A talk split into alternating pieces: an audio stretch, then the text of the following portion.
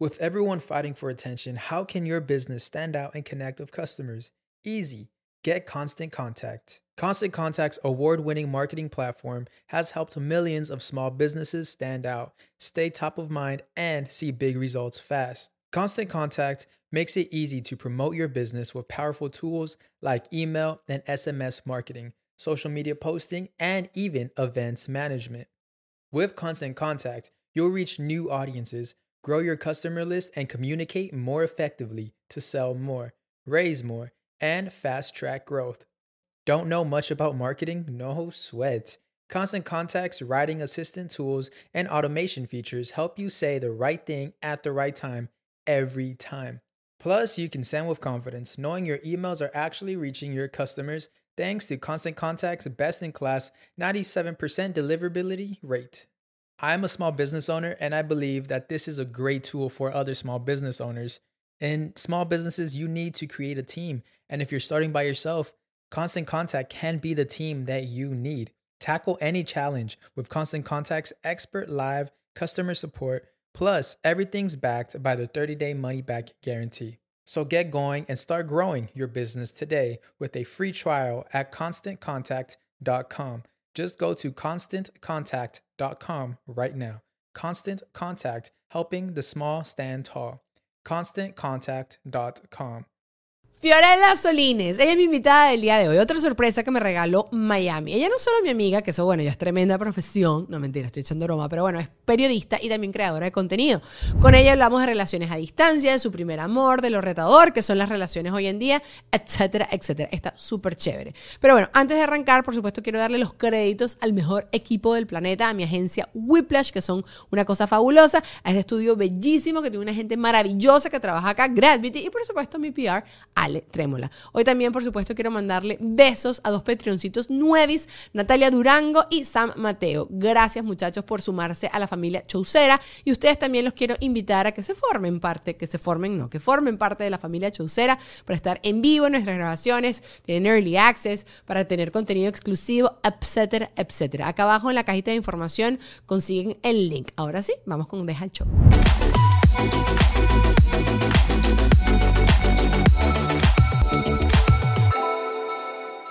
Bienvenida. Ya no eres la primera ecuatoriana, I'm sorry. Te, Ah. te fregaste, te fregaste por un show. ¿Qué puedo hacer? No. ¿Qué puedo decir? No, no. Chimbo es que a ti te conozco hace más tiempo. Acércate Más al vale micrófono, que ponte sea- cómoda. Ponte, sí. ponte, eh, Más te vale que se note la preferencia. Lai, lai, lai, lai. Lai porque te conozco desde hace más tiempo. Aunque sí le dije a Ale que tenemos que apapocharla, porque me dijo que está muy solita, que, le está, que está aquí como adaptándose, que la cosa. sí, que no, tú, es que yo. Y, y es muy buena persona, o sea, de verdad que sí hay que hacer grupo. Es muy linda, muy linda. Y me dijo que las ha ayudado muchísimo. Entonces, bueno, mí me gusta ecuatorianas. Hay muchos ecuatorianos acá en Miami. No, habemos muy poquitos. Y en, Somos pocos. y en la conducción yo te conozco a ti. Bueno, ahorita Ale, pero no conozco. O si hay más. Sí, no, lo que pasa es que sí hay un grupo como de ecuatorianos acá, de hecho tenemos como el típico grupo de WhatsApp porque no somos muchos tampoco. Eh, hay más músicos, creo, eh, pero chévere, súper chévere, pero no somos muchos, entonces quizás por eso también como que estamos conectados de pronto entre nosotros. Es que mm, sin querer, porque me acuerdo cuando yo llegué acá como que decía, no, que uno no se tiene que juntar con su gente y ya está. Sin querer, tú la Sí. sangre llama y también te quieres apoyar y te quieres, ¿sabes? Como echarte porras y, y- y te- y- y creo que sin querer como que en... Aunque nosotros somos bastante flexibles y creo que ustedes también. Creo que hay países de Latinoamérica que no son tan flexibles y prefieren trabajar con la gente de su propio país porque tienen como la misma ética laboral o la misma Sí. forma de trabajar, ¿no? Yo creo que extrañas tanto tu país, de alguna manera, aunque por los distintos motivos que hayas salido, bien sea de Venezuela o de Ecuador, o por el motivo que sea que te fuiste de tu país, extrañas tu país. O sea, y a- estando afuera te das cuenta de todo lo chévere que era, de lo bien que la pasabas, de lo- porque cuando estabas en tu país todo ni te importa, Sí, sí, sí. nada te gusta, o sea, sabes que comer es delicioso, pero cuando ya no la tienes es lo más rico del mundo. Y mientras más, más tierrero y peor sea la comida, más de calle, ay, más lo extrañan. sí. Exactamente. Entonces, como Sí. que ese mismo sentir, yo creo que es lo que estás buscando en tu gente. Sí. Entonces, también hasta la manera de hablar, hasta el todo, es como que ya llega un punto, por ejemplo, a mí se me pega mucho como sin querer y a veces me dicen, no, tú no hablas, tú no hablas ya como guayaquileña o tú no hablas más como venezolana y me dicen mucho que hablo como venezolana y yo No es que... ¿Y por qué? ¿Qué tiene venezolano? No entiendo porque segu- y tampoco frecuento mucho eh, en mi día a día gente venezolana, en todos los Co- días. más ¿Y tú? colombiano, Más Alina. colombianos, Ajá, ajá. exacto. Entonces, pero se hace como un híbrido de todo un poco. En Miami. Entonces, exactamente, ya no es como que... Pero al final del día, yo creo que lo que estás buscando es eso, sentirte más cerca de tu casa. Será verdad. ¿Qué es lo que más? Siempre te preguntan eso, ¿no? Pero yo, yo no sé, o sea, tú me dices, ¿qué es lo que más extrañas? Y yo, mm, yo hay- lo que extraño son estupideces. Bueno, no sé si son estupideces, pero por ejemplo, en estos días me ponía a pensar de Caracas tiene una cordillera muy linda de montañas y por donde sea que tú estés manejando en la capital, tú le tienes la montaña en algún lado. Esta vaina, de vaina ves un pajarito por ahí volando, ¿sabes? O sea, es pura autopista Te y ya está. dormida. Y eso a mí me, me- no sé, como que me, ah, me llenaba así el corazón. Pero tampoco es que no vivo sin eso. O sea, X, no, no tengo el Ávila. Está bien, la vida continúa. Pero extraño la comida, o sea, extraño a la gente. Pero creo que es así aburrido y repetitivo, ¿no? ¿Verdad? Todos extrañamos las mismas cosas, ¿no? Sí, yo creo que es eso, o sea, el darte cuenta de que ya te hace falta todo lo que ya no tienes en cualquier en cualquier situación. Entonces, Y ningún sitio es perfecto. Eso también uno también tiene que entenderlo, ¿no? Sí, sí, sí. Porque, ¿cómo te sientes tú referente a Miami? Yo amo Miami. ¿Amas Miami? Amo ¿Te, Miami. ¿Te podrías ser viejita aquí eh, por, por los siglos los siglos? Sí, la típica sin, sin pensar en la familia, la comida, las típicas cosas, yo sería feliz trayéndome a toda mi gente para acá. A mí- sí, creo que Estados Unidos en sí tiene un sistema adaptable. O sea, te puedes adaptar fácilmente. Ahora que si te gusta la playa y no vives en playa, que si te gusta el frío y ese tipo de cosas, tal. Pero el sistema de Estados Unidos es fácil de adaptar, Ok. Me parece. A mí, yo, o sea, hay días como que digo, ay, no, estoy fastidiada de Miami, me quiero ir porque Miami se ha puesto demasiado caro y me da demasiado fastidio. Hay unas Sí, cosas que, que, me, que me timbran así el ojo. Por ejemplo, que sí, en McDonald's te están casi que cobrando propina. No me da la gana de pagarle propina No, a no. McDonald's, que estoy pagando, ¿sabes? Ese tipo de No, cosas. háblame de los parqueos que te cobran que si 6 dólares por 30 minutos. O sea, ¡ay, qué rabia! Puedo estar dos horas eh, dando vueltas buscando los de 30 centavos para, para encontrar. Porque es que me parece que botar la plata, no porque uno se va a morir por 6 dólares, pero da rabia botar la plata. Estoy contigo 8 mil millones. Como lo que dicen que, como lo de que uno se pasa tres horas buscándose la, la ropa, lo que uno quiere, maquillaje, cosas para pelo. Pero basta que te quieran cobrar shipping y uno o sea, Deja el carrito ahí Ya, muerto. Sí, ahí no, jamás. No, es que aquí en Estados Unidos, mira, el otro, había una marca que quería trabajar conmigo y me dice, no, bueno, que aquí en este país, ellos eran, son europeos, me dicen, en este país eh, todo el mundo quiere una oferta. Y es verdad, aquí tenemos el, mm, no sé, Simón Bolívar Day. Aquí nadie coño sabe ni siquiera quién es Simón Bolívar, pero bueno, Simón Bolívar Day. Entonces hay descuento de Simón Bolívar Day. Y es verdad, yo Sí. aquí me acostumbré a no comprar nada full price. Prefiero ir al supermercado más económico.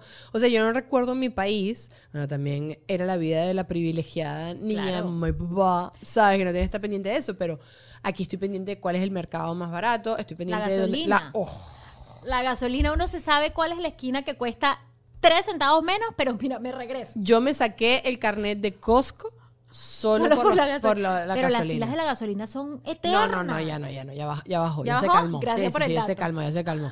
No, no, no, yo, estás loca. Anda pagando plata en gasolina. Además, en mi país que la el agua Claro. costaba más cara que la gasolina. Ya claro, no, ya no. todo cambió, pero en su momento era así. No, no me da la gana. Entonces, bueno, te decía todo esto porque cuando digo, bueno, no, quizás no me quedo aquí para siempre en Miami, ¿para dónde me iría? No tengo idea. O sea, digo, todo tiene, todo es malo. ¿Pero qué te gusta? ¿Te- Oye, ¿Eres lo de playa? de- Yo soy una persona que, así sé que no estoy en la playa, o sea, no voy todo el tiempo a la playa, me gusta tener la playa cerca. Me gusta sentir el trópico cerca de mí. Si no tengo el trópico cerca de mí, no. O sea, me- yo no un clima frío. Hoy justo, yo sigo una influencer eh, argentina que se llama, su cuenta es Belucius o algo así. Ella se llama como Belén Lucius, es su apellido, Lucius. Y ella tiene dos niños chiquitos y dice, eh, trágica las vacaciones en invierno.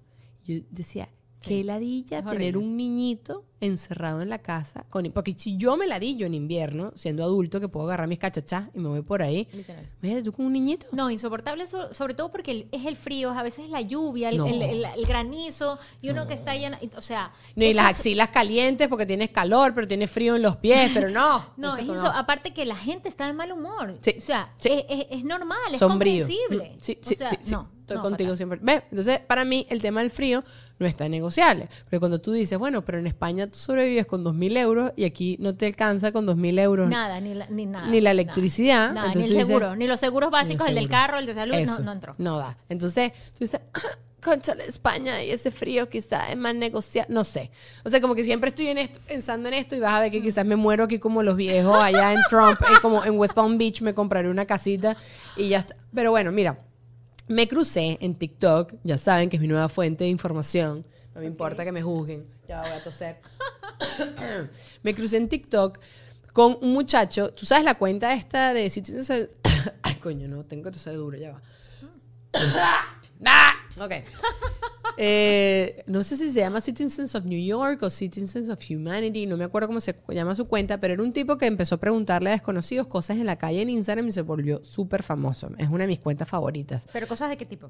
Cualquier cosa, le preguntan a la gente que sí, qué es lo más bonito que te ha pasado en tu vida. Y entonces la gente cuenta la anécdota y es un total desconocido, pero es- te abre tanto el mundo, porque no- yo creo que uno está tan encerrado todo el tiempo en yo, yo, yo, yo, yo, que tú piensas que tu vida es trágica, que tú piensas que solo a ti te pasan Tragedia. cosas y, y todo ese tipo de cosas. Y te das cuenta que hay tantas cosas lindas y tantas cosas feas que están pasando en el mundo que al final como que te tienes que sentir agradecido. No sé, es una cuenta demasiado linda, yo después se las dejo allá abajo vamos a escritas. Me tengo que anotarlo porque después se me va a olvidar.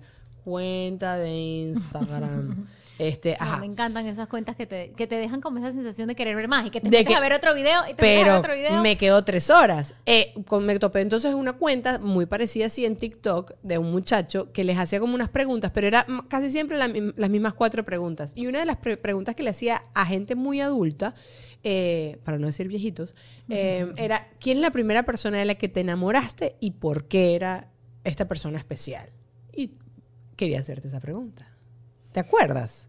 Sí, Tu primer amor. me acuerdo de mi primer amor. Habré tenido, no sé, o sea, estaba en preescolar. Pero probablemente me acuerdo porque mi mamá me la repite mucho. Ok. O sea, entonces por eso, pero me acuerdo del niño. ¿Por qué me gustó? No entiendo. Porque ahora lo veo y este chico cero. O sea, cero y no es ni el tipo de persona que siempre me gustó. No sé por qué me gusta. Pero mi mamá dice que yo llegué, o sea, el primer día de clase llegué como la típica propaganda de mamá me voy a casar. Así. Así. Y sí, me acuerdo mucho del niñito. Me ese fue como... ¿Qué edad tenías? Preescolar. Tengo que haber tenido cuatro o cinco años. Cállate la boca, Fiorella, pero tú eras una enamoradiza de toda la vida. Yo no me acuerdo, sí. no me acuerdo, o sea, porque eh, escuché esta pregunta y yo decía, yo no, yo nunca he querido como yo quiero a mi esposo, pero también porque nunca he tenido la re- tipo de relación Claro. que tengo con mi esposo. Entonces, no sé, no sé si, y tampoco, pero como lo quiero tanto a él, entonces pongo en duda que yo me haya enamorado antes. O sea, no es comparativo. No es comparativo, No es en lo absoluto. O sea, yo te estoy contando lo que yo me acuerdo que fue mi primera ilusión Eso. de la vida. Será, ¿verdad? Eso. Pero nada es comparativo en general a lo, a lo que uno Ah, puede sentir hoy en día claro. con, con el marido. de con uno. la pareja que uno tiene, claro. O sea, por- entonces voy a suponer entonces que la primera vez que me enamoré, mira tú qué pendeja era yo. Yo, yo creo que yo el primer como crush que tuve, porque creo que era más un crush, era un niñito también, como así en edad preescolar, pero porque le gustaba a mis amigas. Que a mí no me parecía guapo. No, no. Creo que mi conversación interna era como que "Ay, no es tan guapo. Pero ay, sí, es guapísimo. Claro, era, era lo que. Claro, aparte te Sí. fijabas en él porque Sí. te hacían fijarte en él. Exacto, exacto. Pero no me acuerdo que no era. O sea, y también me pasó, me pasó mucho esto a lo largo de mi adolescencia, como que el muchacho que le gustaba a todas las muchachas, a mí no, bueno. O famositos, tú conoces a Servando y Florentino. Sí, claro. Oye, Servando y Florentino son unos chamos bonitos, pero no era mi tipo. Y todas mis amigas. ¡ah! Y yo. mm, No, no, no, yo también siempre no. O sea, yo realmente siempre tuve como mi estilo, el estilo de hombre que me gustaba era muy marcado. O sea, y era el que no le gustaba a nadie. ¿Cómo era? Porque a mí siempre me gustaron como rubiecitos ojos claros. Ah, coño. sí, Ya, pero, pero era el típico niño lindo que en Ecuador casi no había, eh, de mis compañeritos no había casi, y realmente, no sé, no sé, no sé por qué me gustaba, probablemente mi, mi papá tiene, no sé, mi mami siempre me decía, ay, los ojos de tu papi, yo creo que uno como que se va influenciando Claro. también de toda la vida, y me gustaba, pero me acuerdo que, el que uno que me gustó durante mi secundaria era rubios azules, pero muy, ¿cómo te digo? Muy blanco, entonces todas mis amigas eran como... ¿Cómo? O sea, pero ¿cómo? Explícame cómo es que a ti te gusta Coño. Fío, y yo- tú que también eres blanco, yo- limpio, insuperable como yo, Así, ese no, bebé iba a salir fosforescente, Casper. Fatal. Pero te juro, y era para mí, o sea, me morí por él toda la secundaria. O sea, estoy Ah. hablando de prácticamente toda la, todas las, o sea, es mucho tiempo la secundaria. Y todo el mundo, nadie entendía, pero a mí me mataba, me mataba. O sea, yo pensaba que yo me iba a casar con esa persona. Y yo tampoco tengo un estereotipo de, de que Mi me esposo no es gusta. así. No es así. Es el otro, lo- lo- lo- o sea, es completamente diferente, pero apenas lo vi, mi esposo me mató, apenas lo vi. ¿Y por Pero qué? no ¿Por qué? ¿Por él. qué? Echa el chisme, echa el chisme. Imagínate que esto es es súper raro, pero cuando yo ya decido que me vengo a venir a Estados Unidos, estaba como en el último mes, yo ya había renunciado al canal para organizarme todo, el canal en el que yo trabajaba en ese momento. Y, Y tú querías renunci- renunciaste porque querías vivir la experiencia de trabajar acá, ¿no? Tú creo que me has contado eso. Yo renuncié y es un poco más deep, pero yo, o sea, un poco, un poco más profundo porque yo, renun- yo renuncié en tiempo antes, yo tenía un problema de tiroides. Ajá. ya me había engordado muchísimo y realmente no era un tema que estaba pudiendo manejar. En la televisión a mí me afectaba mucho verme del tamaño Claro. que, que- al que yo no estaba acostumbrada. Había ganado, di tú, unas 30 libras. O sea, yo estaba Que acostumbrada son a como verme- 15 kilos, sí. Es mucho. Entonces, no lograba verme en la persona que estaba en el espejo y mucho menos en la televisión cuando ya sabemos que te aumenta. Ay, no sabía esto de ti, Fío. Ay, ¿qué pasa? Era muy fuerte. Entonces llegó un punto en el que yo misma empecé como a aislarme. Salí del canal con la excusa de que ya me iba para Estados Unidos y tal. Y efectivamente empecé a trabajar en eso porque tenía que tener un plan de vida. Me vine aquí a Estados Unidos a hacer mi maestría, pero dentro de todo estaba escondiendo que realmente no, no sabía cómo manejar esta situación que me estaba pasando. El tema del hipotiroidismo para mí siempre fue como... Para mí el que come, eh, o sea, el que es llenito y es gordito es, es porque come. Lo decide, punto. sí, que Uno- come uno ya. siempre Ujú. piensa eso, pero cuando yo me pasaba haciendo una dieta de dos meses y lo que bajaba era tres libras, o sea, llegaba el, el- como que el tercer mes y yo me atragantaba lo que había y subía no, no me no podía ni explicarlo. Ay, qué o sea, y aparte retenía líquidos, entonces no era tu peso real. Era una situación muy complicada en ese momento para mí, que uno dice, son estupideces del físico, que quizás hoy lo puedo entender, pero era una niña en esa época, tenía veintitantos años. Y la televisión no perdona. Entonces yo sí exacto. entiendo que para ti habían otras cosas ahí en juego. Exacto, Claro. para mí estaba, era mi vida, mi profesión, lo Claro. que yo- a lo que yo estaba acostumbrada, todo cambió. Entonces, bueno, me salgo de la televisión, decido que me venía a estudiar, termino también como en mi universidad allá y bueno, en fin. Estaba yo en la oficina de mi papá, mi papá tiene una constructora, entonces pues mi papá no tolera, no toleraba que uno esté de vaga en la casa. Ajá, entonces iba a la oficina de mi papá a no hacer nada. Ah, o sea, realmente... O que- sea, de vaga en la, en la oficina de en tu la papá. oficina, por lo menos me levantaba temprano, entonces me sentaba ahí, que recibía clientes y les explicaba el tema de, Ok. de las casas. El asunto es que un día de la nada me escribe una amiga mía y me dice, oye, un, un- un amigo mío quiere comprar un departamento para que lo reciba.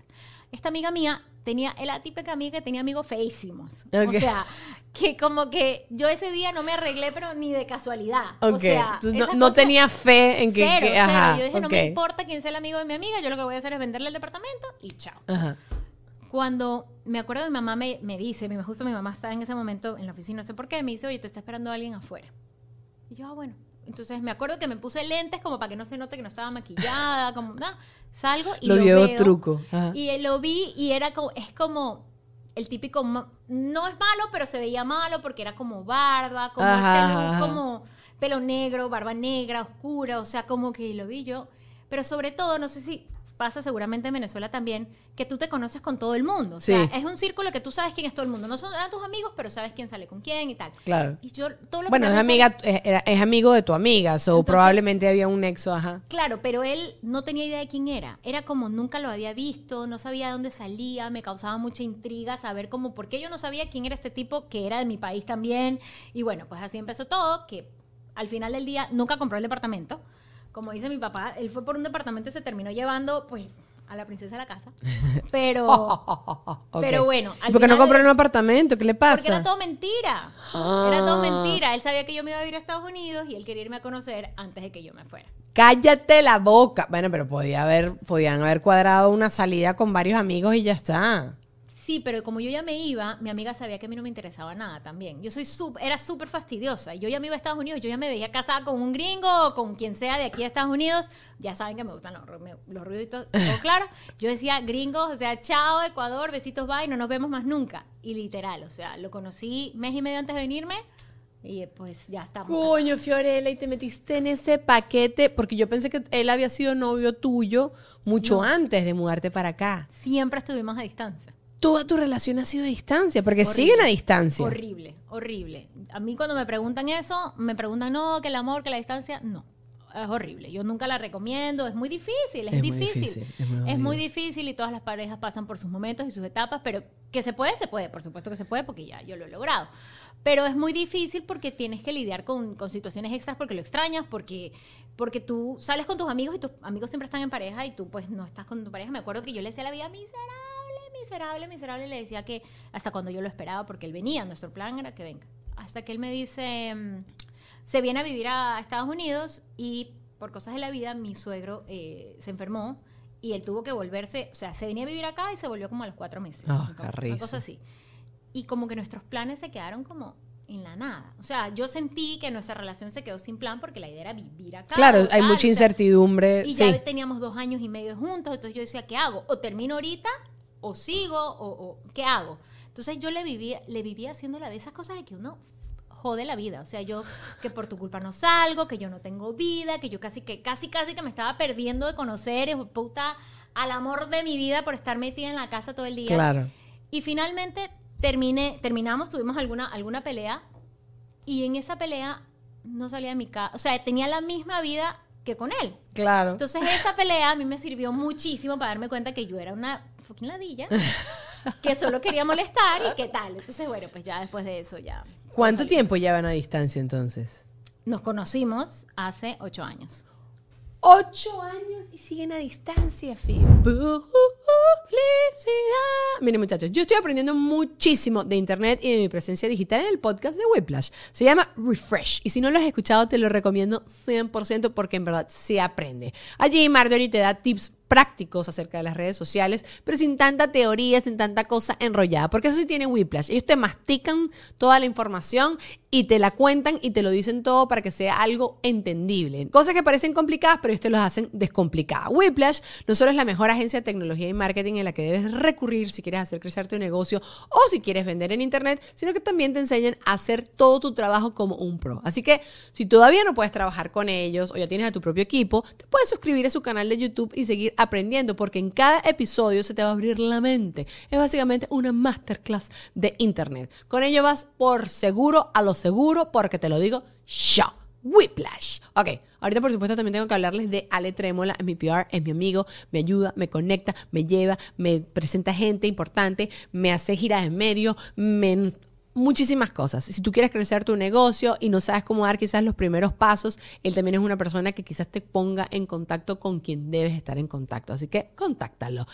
También tengo que hablarles de mis pestrioncitos, que son mis primeros sponsors, los creadores de que a mí me den ganas todavía de seguir haciendo esto y también a todo el mundo, pero ellos extra, pues, un poquito más, porque están allí apoyándome y haciendo como un extra esfuer- esfuerzo por mi esfuerzo. Hoy quiero mandarle un beso eh, a Walter Hein y a Maga Salazar. Muchísimas gracias, muchachos, por sumarse a la familia Chaucera. Acuérdense que hay early access, que pueden estar en vivo en los shows, que tienen contenido exclusivo y muchas cosas más por allá. El link, por supuesto, en la cajita de información. Si eres también sponsor, tienes alguna marca o algo así y quieres trabajar conmigo, allá abajo también hay un correo donde me puedes escribir y podemos hablar de diferentes planes, lo que tú quieras. Podemos trabajar no solo con el podcast, sino también con mis redes sociales, que creo que es algo chévere y podemos inventar lo que tú necesites. Pero ahorita sí, antes de seguir con el podcast, tengo que decirles algo por parte de GradVity.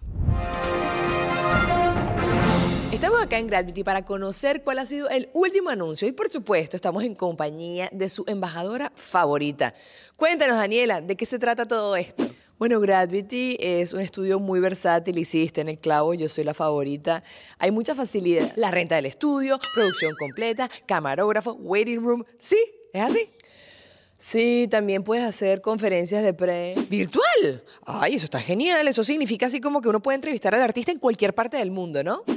No, sí, pero si tú sabes tanto, entonces invítalos tú a toda la gente a que los contacte y que les ofrezcas los tres planes que ellos tienen, ¿ok? Porque yo no voy a hablar más. Chao. Gracias, Daniela, por este maravilloso aporte. Y ya, ya lo saben, amigos, si ustedes quieren contactar a la gente de Gravity y utilizar este maravilloso servicio, puedes hacerlo a través de www.gravity.com o a través de Instagram, arroba Gravity.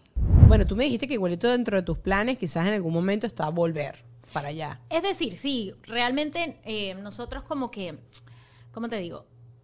El volver al, al país, de, en, en mi caso, que tengo a un lugar a donde volver, Claro, a mi claro, casa claro. Y, y todo el tema, siempre va a ser una posibilidad. Sin embargo, yo igual quisiera, como que tengo esta, este plan con él, de que él, eh, de que venga, o sea, nosotros igual tenemos casa allá y casa acá. Claro. O sea, pasamos juntos allá y pasamos juntos acá. Quizás yo sí pienso que el momento de la familia, a mí me gustaría que mis hijos crezcan como yo crecí, cerca de sus abuelos, cerca de sus primos y todo el tema, porque pues somos una familia grande. Eh, pero no sé en qué momento se va a dar. Becho, fío. Te respeto. Yo te quería y te respetaba muchísimo. Ahorita te respeto 10 veces más porque mi relación también comenzó a distancia. Y recuerdo que después cuando nos mudamos juntos, yo, yo los dos lo hablábamos. Yo decía, es que uno no se conoce 100%. O sea, no, todavía no te conoces. Sí creo que es como has vivido una relación prolongada en la faceta honeymoon, creo que también como que eso ayuda a que uno se extrañe más, que uno tenga su espacio y tenga su tiempo, pero ustedes tienen que, o sea, no sé, no sé cómo, cada vez que ustedes se ven, de una vez ya planean cuándo se van a volver a ver, porque Sí, eso sí. era lo único que me servía a mí. No, no, es que sin plan no vas para ningún lado. Claro. O sea, si no tienes la... Primero que, pa- para contar un poco, mi, mi plan es como, del mes, la idea era que él pase 15 días... Esto así para que se te vea la cara, porque no se te ve la cara bella. Ajá, sí, sí, yo también Ok, hago eso, tranquila. este, Ajá, ajá. eh, bueno, del mes, la idea es que él pase entre 10 y 15 días aquí. Ok, ok. Él pasa, bueno, pues ya te digo, entre tres- 10 y 15 días. Y yo tengo que irme a Ecuador entre 7, entre 5 y 7 días. Entonces, si él viene un mes, 15 días, y yo me voy ese mes 7, lo que no nos vemos es nada, porque Es son que como entre exacto. 3 días Sí, y 2 sí, sí, días sí, y tal. Pero, pues a veces yo también viajo mucho a otro lado por, por trabajo y tal, y eso cambia. Pero normalmente lo ideal es que pasemos juntos por lo menos, por lo menos entre 15 y 20 días. O sea, Claro. Ok, ok, lo tuyo, o sea, ya ustedes lo tienen Ya como así, medido de esa manera. sí. Claro, no, yo no, yo no, Juan Ernesto y yo nos veíamos, ponte que él me venía, me visitaba una buena tanda de tiempo, venía casi un mes para acá. ¿Pero dónde estaban? Él estaba en Venezuela y yo estaba acá. Ya. Que en verdad también el vuelo era como así, ¿cuánto es para Ecuador? Cuatro. Cuatro horas. Bueno, Venezuela era creo que tres horas y veinte minutos, una cosa así. Una tontería, en verdad eso no, yo no lo siento que es como muy engorroso. Aunque ahorita viajar a Venezuela eh, es como viajar a, a Tokio. con- tienes que hacer escala y todo, ¿no? Pero, pero bueno, en su momento, no, mi- en el momento que yo tenía que ir para allá no era así. Pero sí recuerdo, o sea, ese primer año para mí fue difícil y era tan complicado el tema de no sé, hay cosas como que uno quiere vivir con la pareja y eso, pero bueno, yo sí veo que ustedes sí tienen como otro acuerdo. tu acuerdo es diferente, pues, al acuerdo que yo tenía. Es que es diferente cuando ya, o sea, primero que es diferente cuando viven juntos o cuando te casas. O Claro, sea, obviamente obvio. yo de, de, de novia, pues era todo más difícil porque aparte no estás como en el plan de reclamar y de tal. O sea, ahora mi esposo y yo es, o sea, se supone que tenemos que pasar la mayor parte del tiempo juntos. Eso es una ley. Entonces, sea que yo lo veo ahorita, yo acabo de volver. Y yo sé que tengo que ir ahorita, o sea, van a ser como 7, 8 días y tengo que regresar de nuevo, como 5, luego él viene, entonces ya sabemos que eso es así.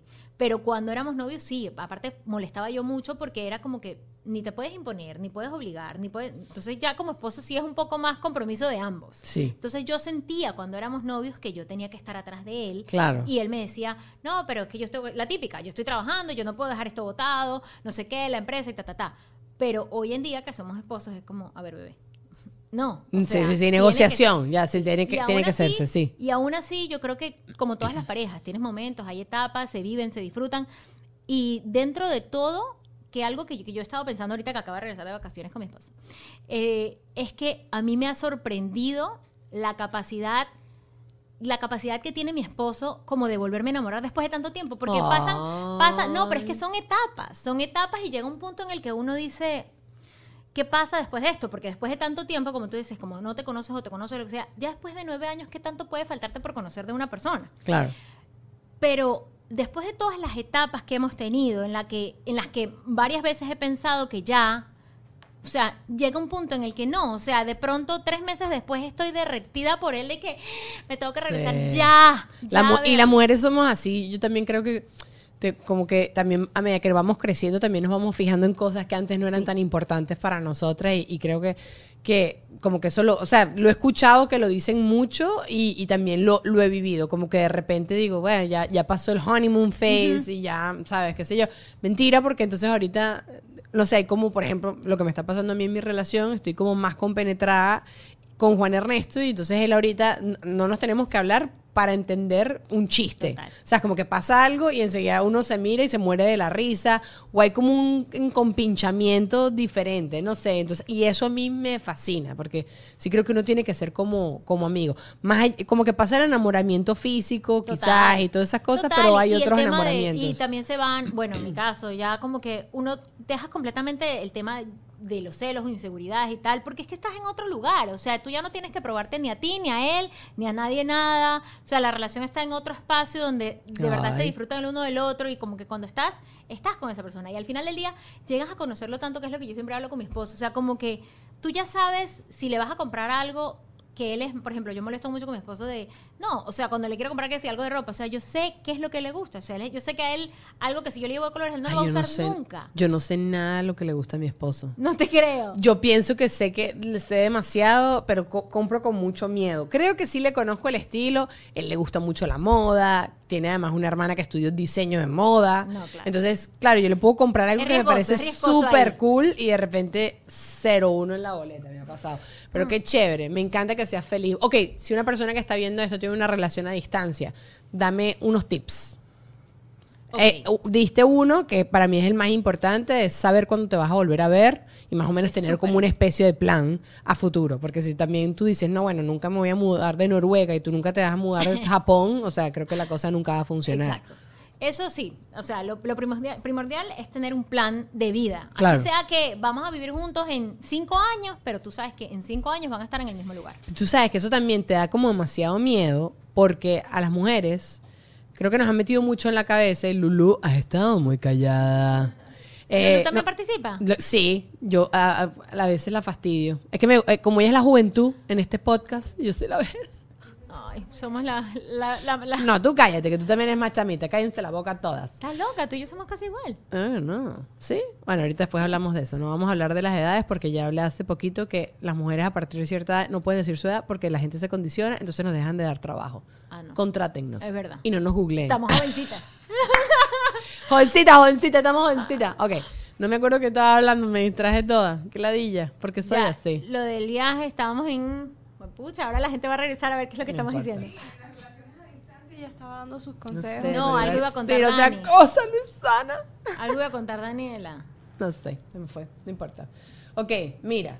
Ajá, bueno, contigo Eso. justo yo he planteado hablar de lo de las relaciones a distancia que me contaste. Ah, no, me estás dando los tips. tips. Y devolverse. Ah, bueno, que las mujeres, cuando tú hablas las cosas con demasiada anticipación, como decía claridad, o Mm. sea, como que, ¿qué cosas no hacer en el primer date? Hablar de que quieres ser mamá. No, quiero hablar de que quieres ser mamá porque si tú no quieres ser papá, Exacto, no yo no voy al segundo date. Pero claro, si tú eres así de agresiva, quizás un tipo se asusta. Pero si no eres agresiva, entonces tú pierdes el tiempo. Te digo honestamente, yo creo que eso también depende de la edad que tenemos. La- ya sé que no queremos hablar de la edad, pero pues da No, la no, no, casualidad sí. de que si tú tienes No, no, 20 yo no años no vas a llegar a decirle que... Epa, y yo nunca quise perder tiempo. O sea, quiero que Ah. sepan, yo toda mi vida fui muy clara que si Ah, empiezo no. a salir contigo, yo tengo que ya saber dónde tú estás, porque yo no voy a andar en este, este plan. No, no, me voy a enamorar de una persona. que. No, no. No. Sí, pero, pero claro, tú dices como que desde un principio ya tú tener No, claro no, no. hacia dónde van Definitivamente no cinco puedes, años. no puedes... Yo estoy hablando de ese tipo de, de- de conversaciones cuando ya estás en una relación. Si estás conociendo a alguien que está en la China y tú estás en otro lado, pues tienes que ir tanteando el tema. ¿Para dónde vamos? ¿Qué somos? No, sobre todo que si se conocen estando a distancia, pues no. Realmente creo que ambos están en eso porque quieren. O sea, porque si están en lugares completamente diferentes y apenas se están conociendo, como que no habría, no, no tendría sentido. Creo que si están en donde están es porque pues a ambos les interesa estar ahí. Pero yo creo que algo que me funcionó a mí después de haber terminado y después de haberle hecho la vida miserable a mi marido ahora por mucho tiempo, es que aprendí, sí aprendí a que cuando algo me molestaba no tenía que hablarlo ni resolverlo en ese momento. O sea, al final del día están en lugares diferentes, o sea, es esperar que la emoción... ¿Pero eso es a distancia o también en persona? O sea, cuando estás con él Ah, no, también... cuando, cuando está él en la cabeza, lo tiro el teléfono en la cabeza. Pero al porque, menos... porque también es una buena estrategia, y eso yo sí lo aprendí ahorita de vieja, cuando yo estoy discutiendo y veo que la conversación no está avanzando, y yo, yo sí me altero. Yo sí soy de esas Yo personas. también, yo soy. efusiva. Yo te lo tengo en la piel, mamacita. Entonces tú me dices mi amor cuando estábamos discutiendo y yo te quiero lanzar un zapato. Y me he dado cuenta que yo ahorita sí tengo que decirle, déjame tomar 10. Claro. Me voy a calmar un momento, no sé, pego unos brincos, pego unos gritos y vuelvo. Y te lo juro que así funciona. No, yo en persona no soy capaz. ¿No En, per- en capaz? persona no soy capaz de bajar la emoción. O sea, en persona lo que quiero es reventarle algo.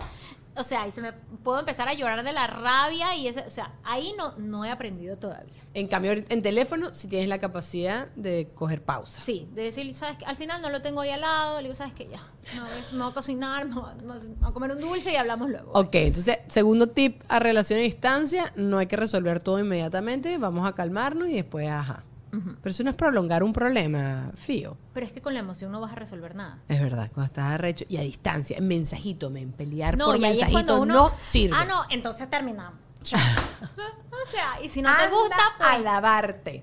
Literal. Yo soy literalmente la persona que lee los mensajitos con tono de voz. Yo también. ¿Sí? Tú- bueno, tú sabes, tú has presenciado aquí cuando yo digo, Exacto. ¿qué quiere decir este imbécil? A Entonces Dani hay te que a- sticker, emoji Ajá. y un corazón. Sí, no, a mí me tienes que poner las cosas con cariño. Bueno, me pasa con Ale Trémola, mi, mi PR, que, hola, preciosa. Entonces yo, este, porque lo siento pasivo-agresivo. Así como, hola, preciosa, ¿sabes? Así. Y no, él me dice, no, estoy tratando de que entiendas que te estoy hablando con cariño y con amor. Hola, preciosa. Y yo, ah, no, yo, hola, preciosa, ¿sabes? No. Entonces me pasa muchísimo. Y en discusión, cuando yo estaba en distancia, yo leía todo feo. Claro. Todo lo leía Uno feo, mal todo lo leía feo. Sí, sí, sí. Sí, no, no. Y esos mensajes de kilómetros. Literal, los así, testamentos, ¿sabes coño, qué? Y, así- y rápido, para que no le des tiempo para escribir. Literal. Ay, no, qué No, y después, y en ese momento realmente a veces ellos no quieren, los hombres están evitando el conflicto normalmente, y uno no. Entonces, realmente, yo me acuerdo que, que- que él me dejaba con, es que no es cuando a ti te da la gana, porque es que no sé qué, y le hacía más problema y más problema, y era, o sea, sí a todo. Sí. ya. Sí, Bueno, sí a todo. Entonces sí a eso creo que funciona. Ok, segundo tip, ahí está, te lo dice. Si estás a distancia, ajá. Lulu, ¿tú tienes algún tip de distancia? Tú nunca has tenido una relación a No, distancia. pero no, nunca, no es porque nunca me haya cerrado, es porque no me tocó por suerte. no te tocó. Qué suerte. Y el Sí. tercero es que no la tengan. si es posible. Evítala. En verdad, ese es el mejor tip. Estoy contigo mil por ciento. Busquen ustedes, en- es más, y que vivan en tu misma zona, para que no tengas que gastar mucha gasolina, que está muy cara. Ah, para que no se resuelva el rollo con Ucrania y toda la cosa. Está muy cara la, la gasolina. No, no, no, no podemos hacer eso. Cierto es. Pero estoy de acuerdo. Yo sí recuerdo, si- decía, ¿por qué me metí en este paquete? ¿Por qué me volví a Porque además fue mi segunda relación. Yo, ¿por qué me volví a meter en este problema? Pero bueno, al final es que uno quiere a quien uno quiere y ya está, pues, que carrizo. Total. No, y al final, de, sí, cada vez que estás en la pelea, tú dices, pues que yo tenía que haberle terminado en la pelea anterior. Sí. O sea, yo por qué estoy en este lugar. Pero bueno, y a veces cuando estoy casada yo es, pero es que yo por qué me casé con este hombre si él está allá y yo Ajá, estoy acá. Ajá. Pero al final del día, pues como dices tú, uno está con el que uno quiere estar y al final también Y todos Uno somos feliz. chuecos, fío. O sea, también si te buscabas a alguien más cerca, también era chueco y vas a tener otro tipo de problemas. Al final es, es como uno hacer las paces con qué tipo de problemas y, y con qué tipo con qué tipo de problemas quieres lidiar en la vida eh, a nivel de pareja y con qué tipo de problemas quieres lidiar a nivel de la pareja que tú escoges. No, total. ¿Quiero un celoso? No quiero un celoso. exacto. Co- ¿Qué es tu negociable y qué no es tu negociable? Entonces quizás como que para nosotras era negociable el tema de la distancia porque sabíamos que tarde o temprano se iba a resolver. Sí, no, y uno llega a este país y, y coincidirán con nosotros la gente que uno llega aquí y cree que esto es, pero la pecera, o sea, aquí es como para escoger. Ningún lado es la pecera. Sí, no, y no, y, y no, y ta- ya te digo, o sea, también yo me acuerdo en esta época que terminé con, con mi esposo, o sea, yo, hmm, ahora sí, vamos a Sí. ver. Vénganse todas. Vamos pues. Sí. Ser, o sea, lo que me encontré, no, definitivamente no. Y, y realmente ahí es cuando me di cuenta que era lo más espectacular y volvimos y ahí ya pusimos fecha de matrimonio, todo fue espectacular. Y hoy en día que estoy casada con él es que no, hasta cuando estoy peleada, es como que, claro, en ese momento estoy fastidiada, pero es que no creo, como tú dices, que hubiera podido encontrar una mejor, un mejor clic. O sea, eso, eso, eso. Es, es lo más difícil. Yo la- estaba hablando en esto- estos días con mi esposo porque tenemos unos amigos que se están divorciando y tienen, y tienen un hijo, ¿no? Entonces estábamos hablando de esto y él me dice, este, los dos, eh, él es mayor y tiene dinero, o sea, es Ya. un tipo, eh, y ella también es una tipa resuelta y tal, que tú, que yo, que no sé qué, y están en Venezuela. Y entonces viene y, y él me dice, bueno, es que los dos están pensando que van a conseguir rápido pareja. Y él probablemente sí va a conseguir, porque bueno, hay muchas mujeres que quieren, no quieren Total, que que, que las mantengan. Y Que ya se está. acomodan con la Sí, plata. ya está, ok. En cambio ella, primero, ahorita es, una, es divorciada con un hijo, que al final los niños casi siempre están más con la mamá que con el papá. Sí. It's a fact. No Sí, sí, son sí. todos los casos así, pero en, en- en su mayoría. Eh, ella ella se- es una tipa que se cuida, que se mantiene y tal, no sé qué. Esta gente súper fanática del ejercicio, está yuca durísima, así espectacular. Eh, pero él dice, para ella va a ser más difícil. Y ella está pensando que se va a conseguir cualquier tipo, pero está más difícil. Y yo, por supuesto, de la feminista que hay en mí, anda, lavate esas nalgas, Juan Ernesto. Claro que no es así. Pero sí es así. Claro que es así. Al Es final del día es así. Es Qué arrechera me da. Es que sabes que al Me final quiero, del- sí, yo me quiero divorciar, me quiero divorciar con libertad y con opciones. No, es mentira, ahora, no hay, es sí. ahora que no tienes niño todavía, No, porque no. luego nada. No, no, al final del día justo eso yo hablaba también en estos días con, con una amiga que decía, estábamos hablando también de los divorcios y tal. Y una amiga, o sea, una, una amiga de mi amiga, ella tenía, tiene, no sé, ya pasó los cuarenta y tantos. Ella eh, nunca se casó, nunca tal, y le estaban presentando a alguien. Y ella no, que no iba a salir con esta persona porque él tenía ya tres hijos. Pero ¿de qué edad? Porque esa es otra conversación. No, loca, pero es que a los cuarenta y tantos años, o sea, tú tienes que tener claro que no te puedes conseguir a alguien No. sin niños tampoco. Y- o sea, tienes que tener claro. Y te voy a que- decir algo. Además, queremos un hombre que esté educado y criado. ¿Sabes? Como que ya viene un matrimonio, entonces el tipo ya sabe cómo es vivir en pareja. Más bien todo lo contrario.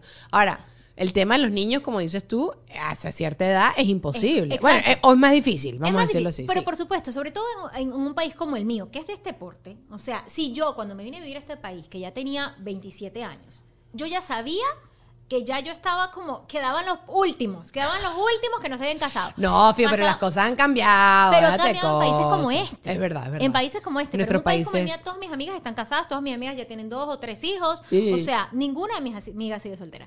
Entonces, Y no te viene la presión constante a diario como me viene a mí. sí, pero como no vivo allá. Y aquí, y aquí si tienes también entorno personas que no tienen Realmente muchachos. sí, sí, en- sí O sea, está gente que no. variadito, eso, tengo gente eso. que no y realmente paso más con la gente que no. Eso, exacto, exacto, exacto. Sí, pues pero es que no se acomoda. Tampoco puedo estar con, con amigas que están todo el tiempo, que ellas están yendo a ver al niño, dejarlo en la mañana, recogerlo en la tarde, llevarlo a las clases, no sé qué, mientras yo estoy grabando mis videos. Exacto. Exacto. Entonces a lo que iba es, si yo me divorcio el día de hoy, Dios no quiera, Ajá. eh, me divorcio de mi esposo, yo sé que yo no puedo salir al mercado a buscar un, un soltero que no tenga hijos, uno tiene que saber qué es lo que está buscando. Tienes que tener prioridades y saber que ya pasados los cuarenta y tantos años, buscar a alguien que nunca haya tenido una relación estable y seria y tal, es muy difícil porque también el tipo que llegue casi a los 50 es, es raro. No, bueno, el otro día con quién fue que yo dije eso y me dijo, no, no puede ser así. Ay, no me acuerdo. A, a otro invitado que tuve aquí en el O podcast. sea, tiene que haber tenido por lo menos una relación, Maggie, la- fue una relación Maggie. Maggie, larga, algo, algo sí. muy, muy que signifique Eso, algo. sí, porque si alguien no ha tenido nunca una relación larga, así sea de noviazgo, concubinato, Un matrimonio, un compromiso, es que o no le interesa, porque también sí, es súper válido, porque que tú me digas que nadie en el mundo ha cuadrado contigo, entonces puede ser que el del problema seas tú. Dije puede ser, no, Sí, nadie claro. se me ofenda. Pero bueno, estoy de acuerdo contigo. No, no, uno, y también creo que a medida que uno va creciendo, se va poniendo cada vez más picky, Ujú. pero también a medida que vas creciendo, tienes que ser menos picky. Y volvemos a lo que tú dices. Cuando nosotras empezamos estas relaciones a distancia, había que sopesar. O esta persona que es espectacular, que es maravilloso, que es lo mejor que has conocido hasta ahora, que no está aquí, o el poco de idiotas que tienes alrededor tuyo. ¿Tuviste tu yes moment? Yo tuve mi yes moment. Yo a los 30, o sea, cuando terminé con mi relación pasada a mi relación actual, tuve, una- tuve un periodo que yo decía, voy a salir con quien me invite a salir, sin ningún problema. Y la pasé muy mal. Yo tuve No era época de apps, ni siquiera, ¿eh? O creo que Tinder quizás estaba empezando, pero yo no me metí en nada de eso. Pero tuve mi época que yo decía, no me está yendo nada bien, voy a quedarme soltera y congelé mis óvulos. O sea, ese punto me A fue mí eso me bien. parece espectacular. Yo no lo alcancé a hacer, pero sí. Yo tuve una época que antes de venirme a vivir acá, había terminado. Yo siempre he sido como de relaciones largas. Entonces, mi primer enamorado duró. Enamorado. nosotros Ay, decimos que enamorado. es muy ecuatoriano, sí. Mi primer novio duró siete años. O sea, calcula que siete años con una... Yo crecí con esa persona. Claro. Tenía 18, lo- o sea, tal. El primero, no, perdón, ese fue el primero largo. El otro, el otro fue el primero primero. El, con el otro duré año y medio. El primero primero del A. y Después el Exacto. primero primero B. El otro, Ajá, claro, ajá. En verdad yo cuento el de mucho tiempo porque fue como que... tal. Sí. Pero en realidad tuve uno antes que fue de año y medio cuando tenía 17. Entonces sí eran como Relaciones, larguitas. larguitas. Sí, sí, sí, sí. Luego ya vino mi esposo y tal. Entonces, pero sí tuve ah, una época que me vine de que estudiar inglés. O sea, como a practicar. Ah, En Miami. Aquí- no, aquí no. Ah, Atlanta. yo te iba a decir, porque sí, aquí, aquí ni el sándwich. Ajá, ajá. Y, y qué tal, y que iba a la universidad, y sí me metí a estas, no era app, porque en ese momento no había apps de, de- de- de teléfono, pero era una página, un dating, porque yo metí en Atlanta donde iba a conocer a alguien. Total. O sea, ahí yo metida en la, sepa Dios, en la casa de una tía mía, o sea, mi prima es más chica, nunca me gustaron los más, más, más- cinco años menor, imposible. Entonces, este, empecé a buscar, y salía, y yo decía, cada que yo volvía, yo creía que me iba a casar con todos, pero me tocaron idiotas, o sea sí. gringos así todos como goofies, así como, eh. Ajá. otro que, que no, que, que tenía dije, familia no sé dónde. Pero también me pasó en algún momento que conocí a esta persona que era como, era como que la pasábamos bien, pero era un imbécil, era un imbécil, era así como que ese tipo de persona que, ¿cómo te digo?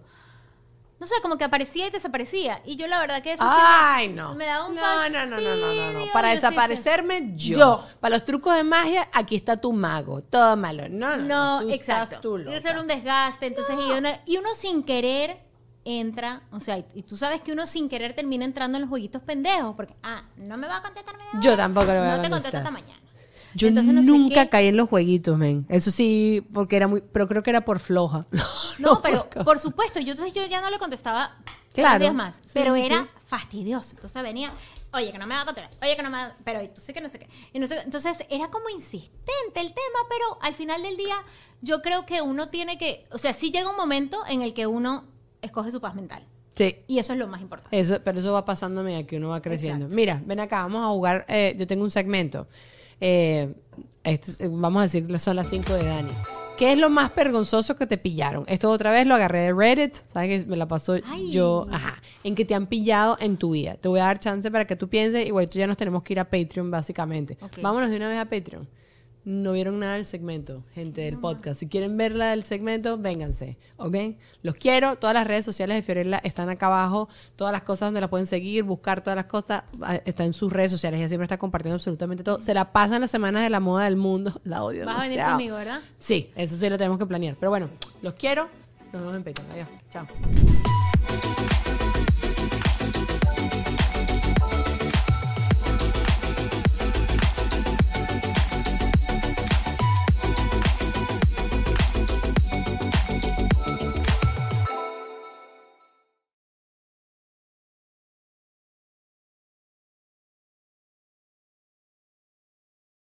Pizza perros y música indie. Cerveza, periodismo y salud mental. Salud mental. Dibujitos, plantas y ciencia. Mezclas abruptas con Susana Medina. En este programa me dedico a seleccionar temas de conversación de manera minuciosa y los pongo sobre la mesa. Abruptamente. Aunque no siempre mezclo temas con gracia, siempre intentaré hacerlo con buen gusto. Mezclas abruptas. Un podcast de la red Sonoro. Busca Mezclas abruptas cada semana en cualquier plataforma de podcast.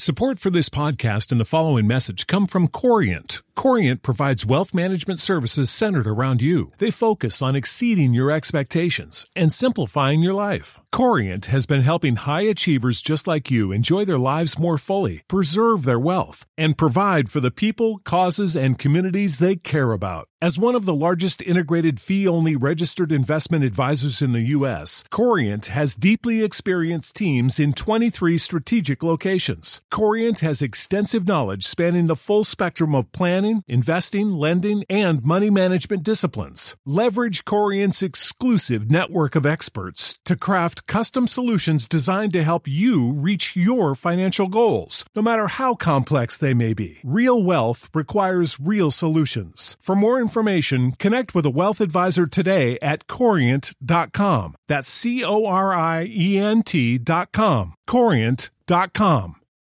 Hola, soy Erika de la Vega y hago un podcast llamado En Defensa Propia, donde converso con mujeres sobre sus procesos de reinvención y transformación y sobre las herramientas que necesitamos para lograrlo.